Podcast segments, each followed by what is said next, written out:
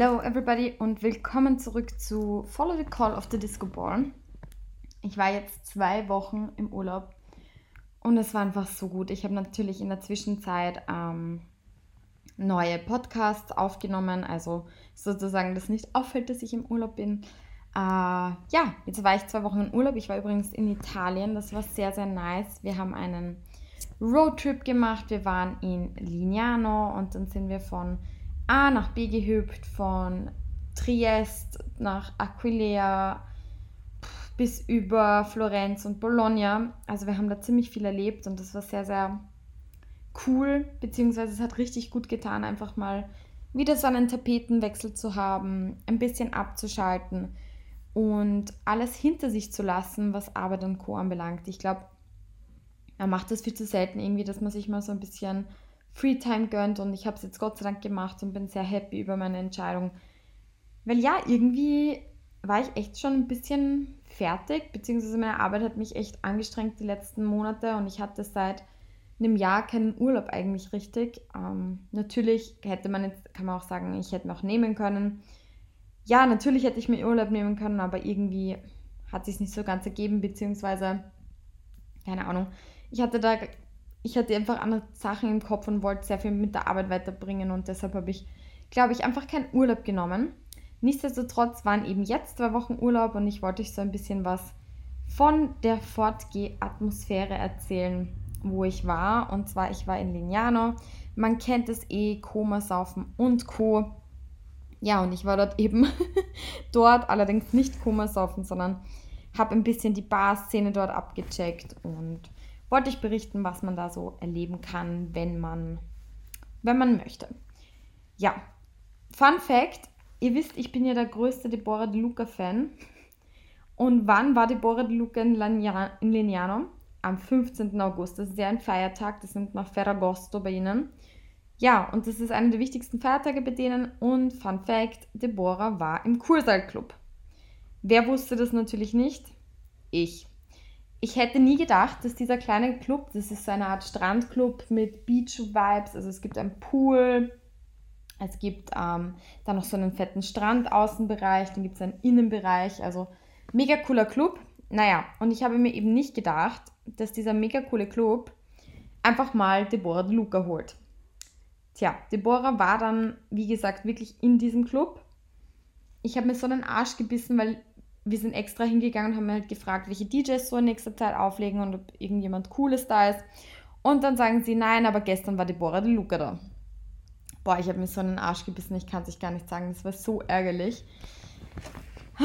Aber ja, egal, was soll man machen? Jedenfalls, ich habe Deborah de Luca verpasst. Allerdings war ich trotzdem im Kursaal Club und habe mir dort die Club-Atmosphäre gegeben. Ähm, super nice. Das ist eben in Lignano Pineta, falls es euch interessiert. Und falls ihr mal dort seid, es ist freundliches Personal, es ist leider ein bisschen teuer. Also manchmal wird man, also manchmal muss man 30 Euro Eintritt zahlen, manchmal ähm, sind es nur 10, es kommt je nach DJ eben an und Getränke sind auch nicht so günstig, aber der Flair ist sehr nice. Also man hat die Möglichkeit sozusagen raus ähm, zum Strand zu gehen, man kann aber auch gleichzeitig drinnen bleiben wie es einem sozusagen besser gefällt. Und es gibt sogar noch einen Pool dort. Also ich kann euch den Club irgendwie nur empfehlen. Er ist vielleicht teuer, aber ich glaube im Urlaub ist es schon mal okay, wenn man sich ein bisschen was gönnt, um es mal so zu sagen. Tja, und sonst gibt es in Lignano Pineta eigentlich eh nicht so viel zu tun, außer noch die Tender Bar, die ich euch auch wärmstens ans Herz lege. Es ist eine super coole Bar mit einem riesen weißen Segel coolen Blumenarrangements. Es gibt mega gutes, billiges Essen. Also ein Club-Sandwich gibt es dort für 12 Euro und das ist, also ihr müsst euch vorstellen, ihr habt vier Sandwiches und viele Pommes dabei. Falls man was eben zu den Drinks dazu trinken möchte. Drinkspreise sind auch voll okay und ja, die haben jeden, jeden Abend so ein bisschen ein anderes Motto. Sprich, einmal ist eher so, keine Ahnung, Clubmusik, das andere Mal so Jazz. Also es ist kunterbunt durchgemischt und es ist richtig, richtig nice. Also falls ihr davor glühen wollt, kann ich euch das auch nur empfehlen. Und sonst kann ich euch in Lignano Pineta auch noch die Bellini Bar empfehlen. Die ist so cool. Ich liebe diese Bar. Da gibt es selbstgemachten Bellini, sprich, Die machen wirklich äh, Pfirsichmus selber und gießen das dann mit frischem Sekt auf. Und ich sage euch, so ein guter Bellini gibt es selten wo. Und der ist auch richtig groß. Also man zahlt für das Glas Bellini 10 Euro, aber dieses Glas ist voll gefüllt. Das ist ein volles Weinglas. Ja, und das kriegt man ja sonst auch in Österreich nicht so schnell mal, würde ich mal meinen, einen selbstgemachten Bellini. Ja, was kann ich euch sonst noch so erzählen? Ich war ja natürlich auch noch in Florenz, ähm, wie soll ich sagen, unterwegs. Da habe ich allerdings, ähm, da war ich nicht vor Ort, sondern wir waren was trinken. Ähm, und generell, ich würde euch empfehlen, in Florenz einfach mal die Barkultur so ein bisschen auszuchecken.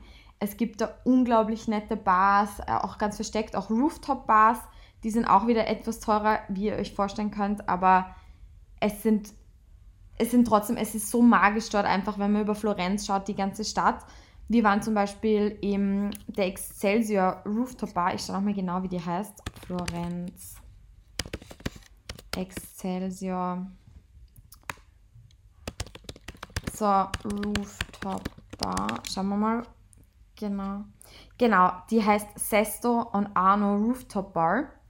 Und ja, die ist in der Piazza Oni, Onisanti und die ist total entzückend. Also man braucht sich auch nicht voranmelden, man kann einfach reinschneien und man hat einen wundervollen Blick über ganz Florenz.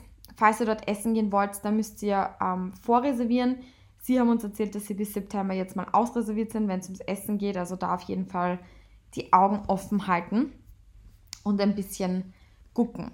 Was auch noch ganz, ganz empfehlenswert ist, wenn ihr in Florenz seid und ein bisschen so die Barkultur kennenlernen wollt, ist das Viertel ähm, San, jetzt habe ich es vergessen, San Spirito, so, San Spirito, das ist nicht weit vom Stadtzentrum und da gibt es tausende süße Bars. Ich sag's euch, es ist ein Traum. Es ist, man sitzt draußen an der Piazza, man kann auf die Chiesa San Spirito schauen, die übrigens auch sehr sehenswert ist. Und ich glaube, da kostet, also wir haben da einen Gin getrunken für 6 Euro, dann gibt es, ich weiß nicht, Negroni um 7 Euro. Es ist in Italien wirklich so günstig, irgendwie Barhopping zu machen. Es ist absolut leistbar. Und San Spirito, das war wirklich, wirklich ein süßes Viertel, das man auf jeden Fall so am Schirm haben sollte. Abseits kann man auch in Florenz im, muss ich jetzt auch schon nochmal, wie das heißt, Mercato, ähm, sehr gut ähm, Drinks nehmen. Das ist so eine Markthalle, das heißt Mercato Centrale. Und das heißt, liegt auch an der Piazza del Mercato Centrale und da gibt es eben so eine Art Markthalle und man kann da drinnen Drinks von A bis Z trinken. Das ist auch super lustig, weil man eben verschiedene Essenssachen probieren kann. Also das würde ich euch auch auf jeden Fall empfehlen. Aber meint, also keep in mind, dort sind die Portionen vom Essen eher kleiner. Also das heißt, wenn man richtig, richtig krassen Hunger hat, dann sollte man da vielleicht nicht hingehen. Aber es ist auf jeden Fall lustig für Drinks und es ist auf jeden Fall auch eine Menge los. Ähm, in Bologna waren wir auch nicht fort, haha, aber dafür auch Barhopping. Und eine Bar, die ich euch auf jeden Fall auch empfehlen möchte, ist die Bar Linea. Ich schaue mal, wo genau die liegt. Bologna. Bar Linea